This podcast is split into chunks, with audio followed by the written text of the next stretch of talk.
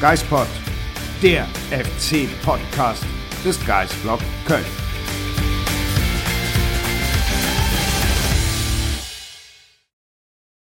Nicht Fisch, nicht Fleisch. Irgendwie wissen wir noch nicht so richtig, wie wir mit dem 1 zu 1 des FC gegen Augsburg umgehen. Herzlich willkommen zu einer neuen Folge des Geispod. Sonja, mit welchem Gefühl bist du heute äh, aufgewacht und in den Tag gestartet nach äh, einem Wochenende, wo der FC einen Punkt geholt hat und trotzdem letzter geworden ist? Komisches Gefühl auf jeden Fall, weil da wir ja letzte Woche keinen Podcast gemacht haben, müssen wir ja auch erwähnen, dass der FC seit unserem letzten Podcast 0 zu 6 in Leipzig verloren hat und bitterlich im DFB-Pokal ausgeschieden ist. Deswegen ist das 1 zu 1 gegen Augsburg zu wenig. Also kann man nicht drum rumreden, oder? Absolut. Ich bin ehrlich gesagt richtig froh, dass wir äh, letzte Woche keinen Podcast gemacht haben und dann quasi für 24 Stunden über dieses 0 zu 6 hätten sprechen müssen, mhm. um danach die nächste Blamage, muss man ja sagen, gegen Kaiserslautern dann zu erfahren.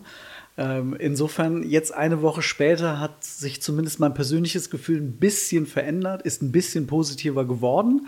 Ähm, und ich bin sehr froh, dass wir heute zumindest ich persönlich ein bisschen optimistischer in die Zukunft blicken kann ähm, und so ein bisschen Leipzig und Kaiserslautern vergessen kann. Ja, aber man muss da ja schon noch mal drauf zu sprechen kommen, glaube ich, weil Leipzig war einfach erschütternd in all seinen Belangen vom Ergebnis, von der Art und Weise, wie die Mannschaft aufgetreten ist. Und dann finde ich, gab es am vergangenen Montag, also vor einer Woche, eine sehr, sehr bemerkenswerte Pressekonferenz von Steffen Baumgart. Du warst vor Ort, ich habe es ähm, vor dem Bildschirm verfolgt und habe auch kurz mal die Luft angehalten. Und dann muss ich zugeben, habe ich am Dienstag was komplett anderes erwartet als das, was ähm, uns da in Kaiserslautern geboten wurde.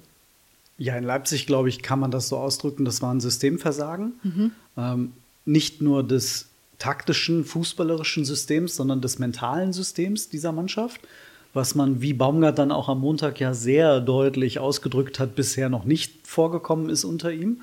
Und ähm, da war halt auch diese Pressekonferenz, die noch nie so vorgekommen ist, äh, seit er da ist. Ja, aber die Reaktion, die blieb aus, oder?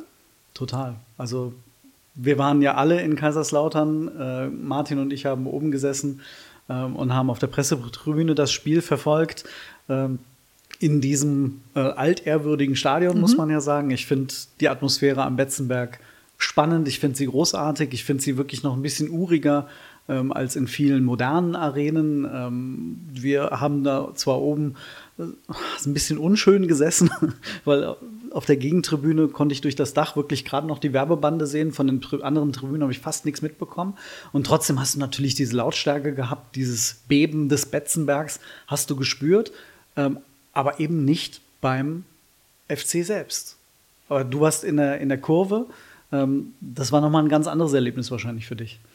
Ja, also man hat mir zwei Tage vorher erzählt, wie großartig die Stimmung aktuell auf dem Betzenberg ist, weil es für Kaiserslautern ja aus der dritten Liga kommt. Jetzt zwar schon das zweite Jahr wieder in der zweiten Liga, aber gut läuft. Und ähm, ich habe mich da ehrlich gesagt auf ziemlich äh, großartige Atmosphäre eingestellt. Aber ich muss sagen, ich habe nur die Kölner gehört. Aber ich glaube, das ist so das Phänomen Gästeblock, dass du, wenn du im Gästeblock stehst, wirklich auch nur den eigenen Support hörst. Deswegen war ich, was das angeht, enttäuscht ist das falsche Wort, weil interessiert mich natürlich nicht, was der Gegner für einen Support da abreißt. Aber während der 90 Minuten fand ich den Support aus dem Gästeblock überragend. Dann muss ich zugeben, bin ich relativ schnell aus dem Stadion gegangen und kann nicht sagen, was dann nach Abpfiff passiert ist. Aber ich hatte die ersten, ich weiß gar nicht, wann ist das 1-0 gefallen oder das 0 zu 1? Innerhalb der ersten 20, 25 Minuten. Genau, aber bis dahin fand ich, war der FC eigentlich gut im Spiel drin. Und dann passiert dieses Tor und die Köpfe gehen sofort runter. Ich weiß nicht, ob ihr das auch gesehen habt. Ich habe das auf jeden Fall in keiner Nachberichterstattung irgendwie hinterher gesehen. Ich habe ziemlich gut beobachten können, wie die FC-Spieler zurück zum Anstoß gegangen sind und Florian Keins mehrfach den weggehenden Meiner angebrüllt hat von hinten, hat den wahrscheinlich auf irgendwas aufmerksam machen wollen oder Kopf hoch, Brust raus und Meiner hat sich nicht umgedreht. Wow, nee, das ist mir definitiv überhaupt nicht aufgefallen. Ähm, aber ich hatte genau dieses Gefühl von oben, ähm, dass einerseits natürlich der Betze brannte in dem Moment, genau das, was du, was du erwartest bei so einem Spiel.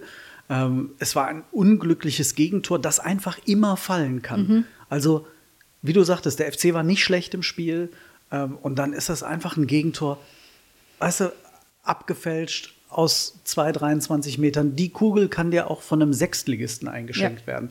Es ist völlig egal. Aber diese Reaktion, die dann erfolgte, die war richtig schwach und die war nicht ganz Leipzig-like, aber hat dann schon Sorgen gemacht. Ja, hat dann gedauert, äh, bis Uth und Thielmann reinkamen. Leider stand es dann schon 0-3. Und das Spiel war eigentlich gelaufen. Aber ich muss sagen, ab dem 3-1 eigentlich schon machte sich im Gästeblock so ein Gefühl breit, ey, das könnten wir hier vielleicht sogar noch drehen. Und wie geil wäre das? Ja, sollte dann aber nicht so sein. Wie geil wäre das, war das Gefühl, das ich hatte ähm, auf der Tribüne, oh, pass mal auf, vielleicht wird das das Spiel der Saison. Wenn du das jetzt wirklich noch gedreht bekommst, dann könnte das der Katalysatoreffekt sein, den du manchmal brauchst. Ähm, ist dann halt leider äh, nicht so gekommen.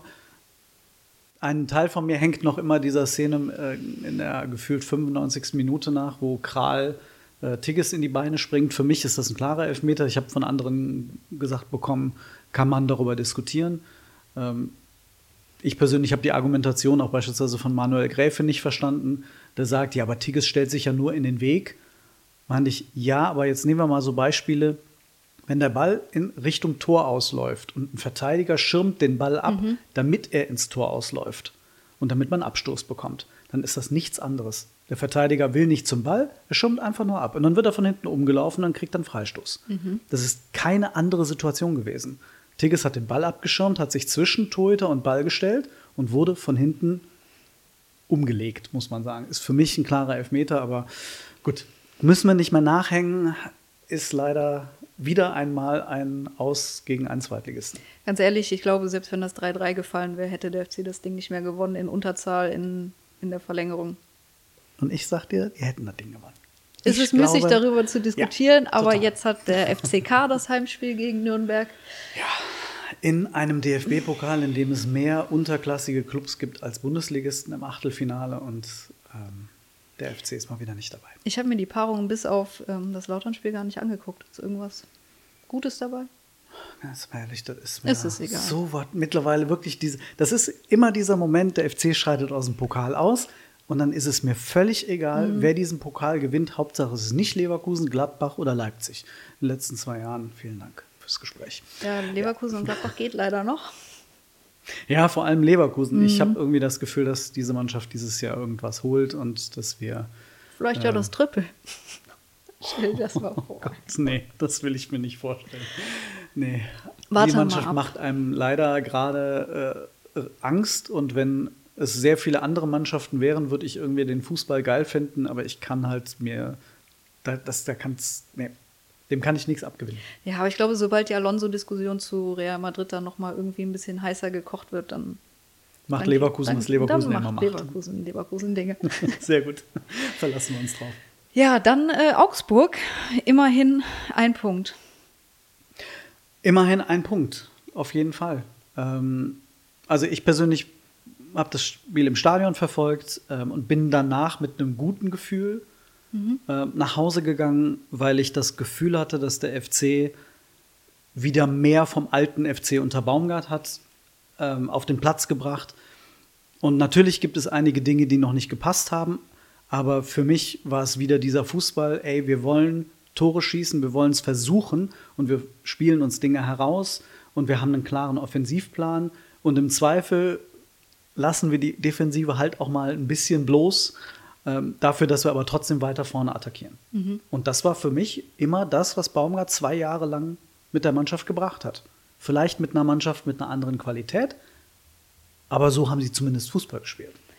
Aber wenn du immer in jedem Spiel und das seit 20 Spielen ein Gegentor kassierst, musst du halt mehr als eins schießen. Stimmt. Stimmt. Aber ich habe hier, also das, ich muss dazu sagen, ich konnte das Spiel aus anderen Gründen nicht gucken. Ich habe mir die Zusammenfassung angeschaut und natürlich die Statistiken. natürlich. was Natürlich. Und da ist mir eine Sache aufgefallen. Der FC hat 28 Mal geschossen, davon 11 Mal aufs Tor. Bei Augsburg waren das 17 und 3. Aber der FC hatte einen X-Goal-Wert von 2,4 und Augsburg von 4,2. Also bei den X-Goal-Werten habe ich tatsächlich unterschiedliche Werte gesehen. Ähm, also äh, da ging es so beide irgendwie im 2-Komma-Bereich. Dann eben dieser, dass Augsburg plötzlich irgendwie 4, Aber dreimal Aluminium? Ja, und da bin ich halt an dem Punkt, ich weiß das ja auch, ihr da draußen diskutiert diese Aluminiumtreffer ähm, stark. Und ich kann das ja nachvollziehen, weil Aluminium immer das Gefühl gibt, oh, die waren ganz nah dran. Die Frage ist für mich aber, waren das echte Torchancen oder war es in dem Moment einfach eine Situation nach dem Motto, diesen Schuss wird dieser Spieler quasi nur einmal von zehnmal reproduzieren können. Also nehmen wir jetzt mal den Freistoß von Dorsch. Ähm, den setzt er sehr, sehr gut an die Latte. Ich weiß nicht, ob er von den weiteren neun Malen den auch noch mal so trifft. Die zweite Situation ähm, ist eine klare Großchance von Demirovic. Klar, den setzt er an den Pfosten. Aber die dritte Situation von Vargas, das ist ein Drehschuss aus 20 Metern. Der Ball fällt ihm kniehoch vor die Füße und dann zieht er einfach mal ab. Und da muss ich ganz ehrlich sagen, das ist keine Großchance. Der macht durch seine Abschlussqualität diese Chance zu einer Großchance, weil er sie so unglaublich gut trifft. Aber wenn ich jetzt über die Chancen nachdenke, die der FC wirklich hatte, war, würde ich sagen, das waren herausgespielte Großchancen mit einer höheren gesamten spielerischen Qualität. Und wenn du da die wiederum die Abschlussqualität der Augsburger gehabt hättest, wären die Bälle drin gewesen. Sag ich jetzt einfach mal. Also Vargas hätte aus den vier Chancen, die Waldschmidt hatte, hätte mindestens zwei Tore gemacht. Mhm. So, war das halbwegs verständlich, was ich meinte? Ich verstehe, was du meinst, aber es war sehr komplex formuliert. Ich war bei der ähm. ersten Teil deiner Antwort war ich überhaupt nicht bei dir, als du sagtest, ja, das sind doch dann keine Chancen, weil doch in dem Moment sind es ja dann ja, die Chancen. Ja, ja, aber wenn du sagst, der FC hatte die besser herausgespielten Chancen, ist das okay, dann akzeptiere ich das. Ja, dann, dann versuche ich das nochmal einfacher. Also ich würde sagen, dass durch die individuelle Klasse Augsburg in dem Moment zu Torchancen gekommen ist. Der erste FC Köln ist in meinen Augen durch die spielerische Klasse zu Torchancen gekommen und hat sie dann durch die individuelle fehlende Qualität. Das sagt ähm, man nicht. Ja, was? Nee, okay, gut. Aber ich glaube, das war das, was ich eigentlich ja. sagen wollte. Ja, aber der FC macht einfach zu wenig Tore. Ich glaube, die offensiv schwächste Mannschaft der Liga immer noch. Oder schon die ganze Saison wahrscheinlich. Mittlerweile hat der FC in Summe 154 Flanken in 10 Spielen geschlagen. Tore? Zerro. Zerro. Ja, ich glaube, wir müssen über die Stürmer beim FC reden und denn am Ende ist es deren Job, äh, diese Tore zu erzielen. Das ist, dafür sind sie angestellt. Das ist das, was sie am Ende liefern müssen. Apropos Job, das ist ein gutes Stichwort, denn unser Geistpod-Partner Das Phantasialand ist nicht nur ein Ort besonderer Erlebnisse als Gast, sondern bietet auch außergewöhnliche Jobmöglichkeiten. Werft mal einen Blick auf unsere Welt ist fantastisch.de, dort werden euch viele attraktive Karrierewege aufgezeigt. Ja, stellt man sich mal vor, irgendwie im Phantasialand zu arbeiten, was man da alles machen kann. Also als Bautechniker äh, beispielsweise ist man da sicherlich gut aufgehoben. Events, Hotellerie, äh, da gibt's ganz viele Möglichkeiten, ob IT, Marketing, Finanzbuchhaltung. Also das ist äh, sehr, sehr variantenreich, ob als Quereinsteiger oder als Fachkraft, ob Nebenjob oder Führungskraft. Da findet ihr auf jeden Fall ganz viele attraktive Möglichkeiten. Ich glaube, so ein Job im Phantasialand bietet viele Vorteile und auch Entwicklungsmöglichkeiten. Wenn das für euch interessant ist, klickt in die Show Notes. Auch am Samstag wieder 32 Flanken? Dann ähm, wissen wir ja, dass bei den 32 Flanken keine Tore rausgekommen sind. Und du hast ja sowieso vorhin schon gesagt. Aber 15 ja. davon sind angekommen. Na, immerhin. Die Quote war schon auch mal, schon mal schlechter. Das spricht dann wiederum nicht für die Stürmer, oder? Ich glaube, wir können nicht mehr länger um den Fakt herumreden, dass der FC ein Stürmerproblem hat. Hm. Ähm, Jetzt hat es Steffen Baumgart mal mit Steffen Tigges versucht. Er hat selbst auf der Pressekonferenz danach gesagt, dass das einfach, dass er da überhaupt nicht in diese Abschlüsse kommt, dass das ein Problem ist. Ähm, da tut mir der Junge leid, der investiert unglaublich viel, aber Stand jetzt muss man einfach sagen, so wie er spielt, ist er kein Mittelstürmer. Er geht, also Mittelstürmer versucht er zumindest in diese Position zu kommen und da ist er für mich nicht. Selke war da ein bisschen anders, obwohl der halt in den letzten Wochen auch gruselig war. Äh, aber er hat zumindest zwei, drei Situationen gehabt, in denen er zum Kopfball gekommen ist oder die Bälle angenommen hat und versucht hat, Richtung Tor weiterzuleiten. Und dann kam ein Eckball daraus, weil der Ball abgeblockt ist. Ich glaube, das war alleine zweimal von der rechten Seite. Da kannst du zumindest mal sagen, okay, er war mal da. Aber ja, wir haben da vorne, wenn man da mal genau hinkommt, hat der SFC Köln ein Problem. Du hast gerade Steffen Tigges in der Startelf angesprochen. Es gab einige Überraschungen am Samstag, oder? Ja, wobei man da, die Frage ist ja, was sind dann wirkliche Überraschungen gewesen? Also Heinz hinten links war eine Überraschung, würde ich sagen. Mhm. Dass Jubicic auf der Bank war, war für mich keine Überraschung, denn der war einfach bodenlos äh, in Kaiserslautern. Und der brauchte jetzt einfach mal eine Pause, weil er, ich habe das Gefühl, in der gesamten Saison einfach noch nicht da ist vom Kopf. Ja. Und dann musste er halt für Uth weichen. Tigges für Selke hatte ich auch irgendwie im Gefühl, weil Selke so schwach war gegen Lautern. Das war ja auch. Er hätte nicht einen Ball stoppen können. Nee, ne? Also wie wie war nicht, das für euch in der Kurve? Also äh, wir sind ausgeflippt. Also ich bin ausgeflippt. Ich habe die Welt nicht mehr verstanden, dass der keinen einzigen Pass annehmen konnte. Das hat mich so sauer gemacht. Aber mich hat, ich weiß nicht, ob das auch von einem neutraleren Punkt so zu sehen war. Mich hat auch Linden Meiner an dem Tag sehr sauer gemacht. Erzähl. Nee, der hat mich einfach aufgeregt. Also, gut, eigentlich haben mich in Lautern alle aufgeregt. Deswegen, ich hätte meiner nicht aufgestellt und ich hätte meiner auch viel früher vom Feld genommen in Lautern. Wurde er überhaupt ausgewechselt? Ich weiß nicht mehr. Schon so lange her. Ist schon wieder ewig her. Ja, aber Punkt. Punkt. Ja, ich glaube, meiner macht meiner Dinge und regt einen damit einfach auf. Ähm, er war ja gegen Augsburg jetzt zumindest effektiver, ein bisschen. Er hat ein Tor gemacht. Er hat ein Tor gemacht. Er hat aber auch grundsätzlich zielgerichteter gespielt, hatte ich das Gefühl. Er hat mehr Bälle auch an den Mann gebracht und hatte gute Offensivaktionen, wie ich fand. Ähm, das Einzige, was mich halt wieder sprachlos zurücklässt, ist, als er in der 69. Minute alleine aufs Tor zuläuft, mhm. nachdem Hübers einfach nur den Befreiungsschlag schlägt. Und dann landet er schon vor den Füßen von meiner und er ist der schnellste Spieler auf diesem Platz. Und dann wartet er so lange, weil er nicht, er sagt das auch nach dem Spiel, er hat so lange gewartet, weil er nicht wusste, was er machen soll. Und dann kommt halt der Augsburger und spitzelt ihn und mal weg. Weißt du, da muss ich ganz, ganz ehrlich sagen, da flippe ich dann wirklich wieder aus. Das ist das, da, nee. Hätte ich dich gern gesehen. Uh. Mhm.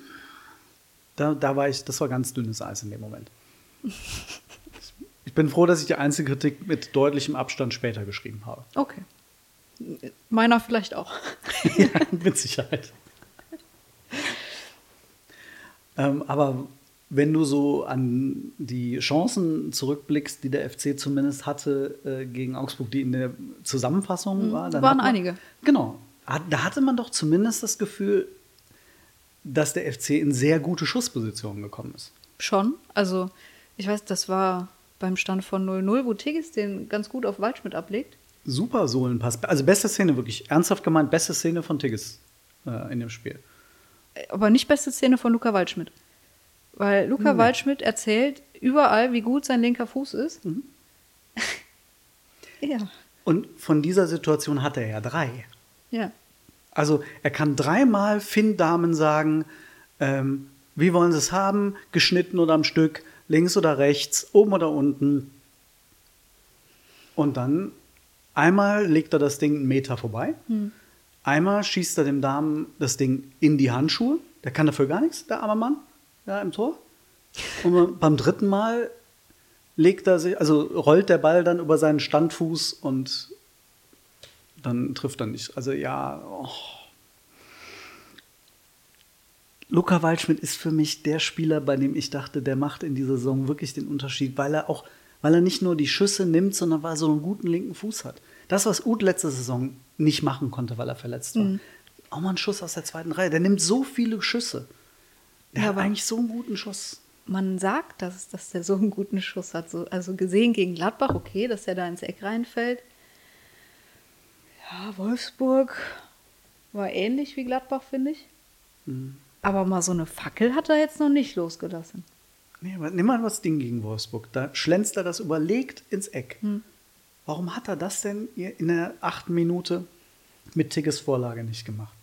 Warum nimmt er, der hätte sogar Zeit gehabt, das Ding noch anzunehmen. Ja, das habe ich auch gedacht. Aber einfach nur das Ding aus 16 Metern, der kann ja wirklich machen, was er will in dem Moment. Der Damen wird sich, wenn er das Eck trifft, egal welches, meldet sich Finn Damen überhaupt nicht zu Wort.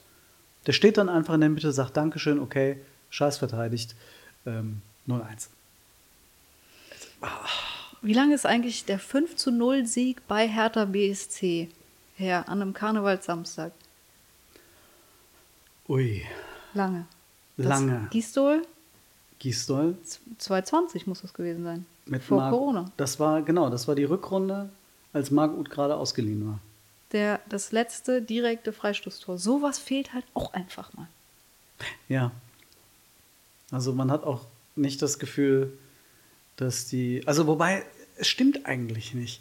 Wenn ich jetzt überlege, ähm, wir haben heute nachgeguckt, Timo Hübers hat, kommt auf der Liste der Fernschüsse oder der, der Torversuche des FC, nicht Fernschüsse, sorry, der Torversuche des FC relativ weit vorne, weil er gefühlt in jedem Spiel bisher einen Eckball auf dem Schädel hatte aus gar nicht so schlechter Position und er bringt ihn halt irgendwie nicht unter. Das heißt, die, die Ecken auch jetzt gegen, gegen Augsburg, Chabot ähm, hat eine richtig gute Kopfballsituation. Hübers gegen Kaiserslautern, richtig gute Kopfballsituation nach schon fünf, Ja. sechs Minuten. Die bringen diese Dinger nicht da unter. Chabot ist drei Meter groß. Was macht denn der Mann? Hübers hat man schon immer mal wieder gesehen, hat ein richtig mieses Timing. Der köpft ganz häufig schon, wenn er wieder auf dem Weg nach unten ist. Und deswegen geht der Ball dann irgendwo nach oben. Ähm, aber eigentlich deswegen, da müsste halt viel mehr draus, äh, draus werden aus diesen Standards. Denn eigentlich gute Schützen haben sie ja mittlerweile. Packerada, Keins, Uth, Waldschmidt, Ja, die können das ja eigentlich gar nicht so schlecht. eigentlich. Eigentlich. Der FC kann eigentlich vieles gar nicht so schlecht. Er zeigt es nur nicht so auf diese Saison. Der erste FC eigentlich Köln. Ja, richtig. Das ist doch schön. Ja. Dann eine Sache, die ich noch fragen wollte. Ali Du nicht im Kader. Aber, und vielleicht sollten wir darauf nochmal eingehen, weil die Frage oder die Diskussion jetzt nochmal sehr laut war in den letzten Tagen. Justin Deal auch nicht im Kader.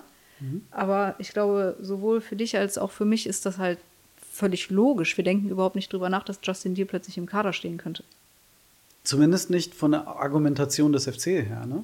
Die dann einfach sagen, hey, da hat sich ein Spieler entschieden, nächstes Jahr den Verein verlassen zu wollen.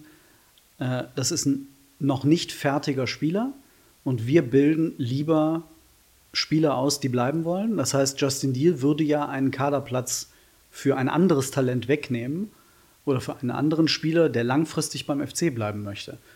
Und Justin Deal ist jetzt einfach noch nicht der Unterschiedsspieler, den du einfach nicht draußen lassen kannst. Wie es Elias Giri war, wo auch klar war, der wird den Verein Genau, im Sommer ablösefrei verlassen. Aber da ist Justin Deal halt noch nicht. Und ähm, der FC bleibt seiner Linie treu. Und ich glaube auch nicht, dass man jetzt sagen würde, der schießt gerade die Regionalliga kaputt und der ist jetzt der Heilsbringer in der Bundesliga. Und um den Abstieg zu verhindern, muss Justin Deal spielen. Ich, bei aller Liebe zu dem Spieler, so weit ist er halt auch nicht. Ne, Ich glaube, in der Regionalliga ist er tatsächlich einer der auffälligsten Spieler bisher in der Saison. Das kann man ja auch sagen. Und das wäre ja eigentlich, wenn er sich zum FC bekennen würde, wäre das sofort der Spieler, der nach oben kommen würde. Ja. Auf jeden Fall. Das heißt, Justin, in dem Moment überleg dir einfach, wo du in der nächsten Saison spielen möchtest. Aber du hast die Chance, beim FC Bundesliga zu spielen, und zwar jetzt und hier. Insofern, ähm, ich bin mir sicher, du bist ein großer Geistpot-Fan, bin ich mir absolut sicher.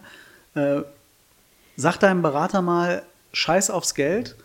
Äh, du kannst beim FC Bundesliga spielen und zwar jetzt und das wird deiner Entwicklung wahrscheinlich auch gut tun. Sag ich mal so. Und dreimal warm essen wirst du vom FC-Gehalt wahrscheinlich auch können.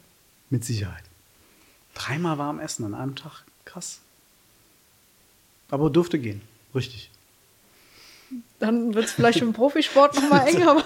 ja, das ist auch wieder wahr. Ja, gut, also hätten wir das Thema auch abgehakt. Während bei Alidu ja gesagt wurde, der ist körperlich nicht fit. Ja, aber da, also akzeptiere ich die Aussage, weil ich kenne die Werte nicht, die er da in seinem Leibchen immer drin stecken hat. Aber der hat komplette Vorbereitung Frankfurt mitgemacht, der hat beim FC bislang alles mitgemacht, ist jetzt Spieltag 10 und dann hat man noch körperliche Defizite. Hut ab. Okay. Ja. Ist wahrscheinlich aktuell einer der Spieler, die, ich würde jetzt eher sagen, so wie er bisher aufgetreten ist, der einfach das Spiel noch nicht verinnerlicht hat und er Er machte bisher noch mehr, mehr den Eindruck, Bruder Leichtfuß. Das funktioniert dann vielleicht in einer funktionierenden Mannschaft, aber wenn du gerade in eine Mannschaft kommst, wo es einfach nicht läuft, wo die Abläufe, warum auch immer, nicht wirklich passen, dann ist es für einen Neuzugang, der noch wenig Profi-Erfahrung hat, natürlich auch schwierig. Blicken wir mal voraus ähm, auf die nächsten Wochen, die da kommen. Ach Sonja, so schlimm? Wann ist denn Weihnachten? Wann ist denn wann ist vorbei? Sechs Spiele noch. Sechs Spiele noch. Ja. Hast du so ein schlechtes Gefühl gerade? Naja, also du hast ja auch vorgerechnet, der FC hat jetzt aus den letzten drei Spielen vier Punkte geholt. Wenn das jetzt nochmal so passiert, dann sind es acht Punkte bis Weihnachten. Sind 13 in Summe. Das ist nicht viel. Nein. Damit bist du im Zweifel dann immer noch letzter. Stimmt. Dann hat man eben noch das äh, 17. letzte Spiel der Hinrunde gegen Heidenheim zu Hause. Mhm. Da könnte man dann mit einem Sieg auf 16 Punkte stellen. Immer natürlich, hätte, könnte, wäre, täte, täte. Aber irgendwie, wir reden ja über die Zukunft, also müssen wir im äh, Konjunktiv reden. Ich sehe jetzt einfach nur mal auf das, was jetzt wirklich kommt in den nächsten Wochen. Du hast einmal die Bayern und einmal Freiburg dazwischen. Ansonsten spielst du gegen den, das absolute Ende der Tabelle mit dir selbst. Klar, der FC ist letzter, aber du spielst gegen den 17. Gegen alle, die über dir stehen. Das ist leider die Natur des Tabellenletzten, dass du immer gegen Mannschaften spielen musst, die besser stehen. Aber du spielst gegen den 17., 16., 15., 14. und 13. Und da würde ich ganz ehrlich sagen, wenn du jetzt wirklich diese fünf Mannschaften jetzt noch hast, mit Bochum, Darmstadt, Mainz, Union und Heidenheim am 17., dann hast du einen Ausblick darauf, dass du das schaffen kannst. Du kannst jetzt in den nächsten Wochen an all diesen Mannschaften vorbeiziehen. Wir können natürlich über alles reden, was gewesen ist und es war scheiße. Mhm. Müssen wir nicht drüber reden. Aber den anderen Mannschaften geht es auch nicht viel besser. Union Berlin hat zwölf Spiele in Folge verloren. So, und wenn ich jetzt fatalistisch wäre, würde ich sagen, wir wissen beide ganz genau, was dann an der alten Försterei Gegen im wen Dezember Union Berlin das erste Spiel wieder gewinnt. So, Richtig? aber ich sage, und da bin ich jetzt euer Therapeut da draußen, liebe Fans.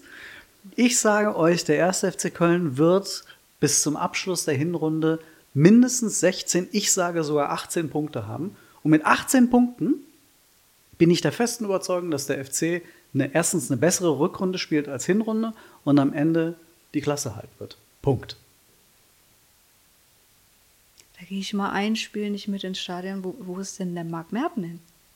Der Meckermerten ist jetzt gerade mal im, im Kämmerlein und ich bin jetzt, ich bin jetzt der Optimist. Ich sage jetzt, nee, und ich stehe dazu. Also ich glaube das wirklich. Also gehen wir immer in diesen Dreierblöcken. Gladbach, Leipzig, Augsburg, vier Punkte. Mhm. So. Bochum, Bayern, Darmstadt. Nehmen wir jetzt auch nochmal vier Punkte. Aber vielleicht gelingt gegen Mainz, Freiburg und Union vielleicht einmal zwei Siege mit sechs Punkten. Und dann bist du bei 16 Punkten am Ende der, äh, oder bei 15 Punkten. Dann kommst du auf, mit Heidenheim kommst du auf 18. Wieso denn nicht? Wieso denn nicht, Sonja? Ich gebe dir ein Eis aus, wenn der FC nach der Runde 18 Punkte hat. Aber das ist dann Januar. Da will ich kein Eis. Ja, Pech dann halt nicht. Irgendwie, ich hätte jetzt gesagt, ein Glühwein, aber den gibt es im Januar schon nicht mehr. So richtig. Hm. Muss man uns was anderes sein. Nee, ich habe dir ein Eis angeboten, mehr gibt's nicht. Okay. Siehst du, das, das ist halt das Problem hier. Gut. Therapeut Merten wurde Eis versagt. Schade. Doch, ich habe dir das Eis zugesagt. Ist es trotzdem noch fix? Kann ich es trotzdem mal annehmen? Das Eis kannst du nur annehmen, okay. aber du kriegst nichts anderes. Jawohl. 18 Punkte. 18 Punkte. Ich glaube daran. Das ist schön. Ich bin nach dem Spiel gegen Augsburg aus dem Stadion gegangen und dachte, das ist wieder der alte der FC, alte das ist wieder der alte FC. Aber das habe ich nach Gladbach auch schon gedacht. Aber gegen Gladbach war, erstens, Gladbach war gruselig schlecht und Augsburg war nicht schlecht.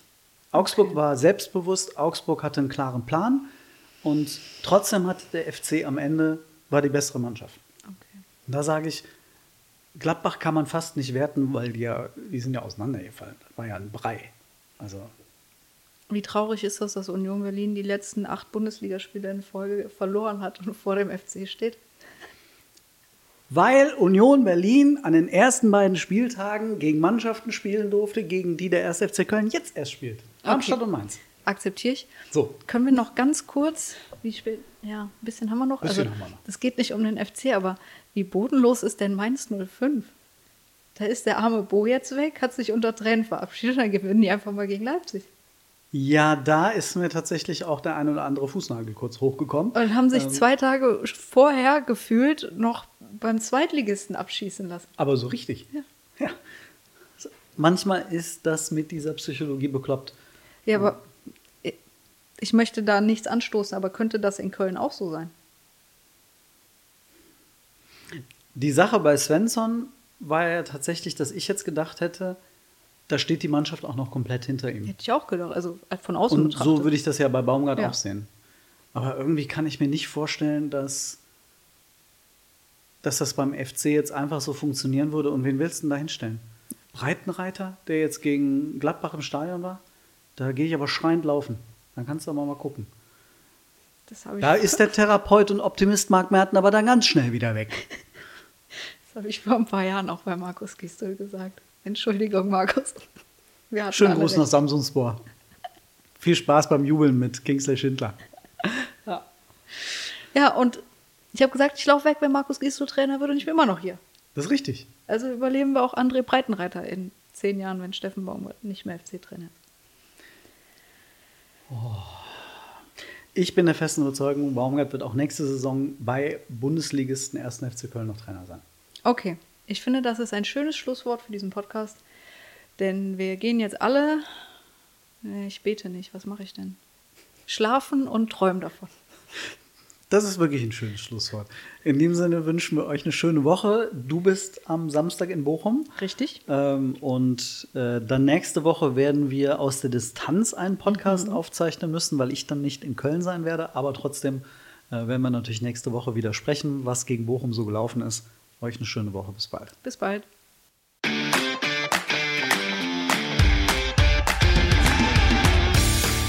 Geispod, der FC-Podcast des Geistblog Köln.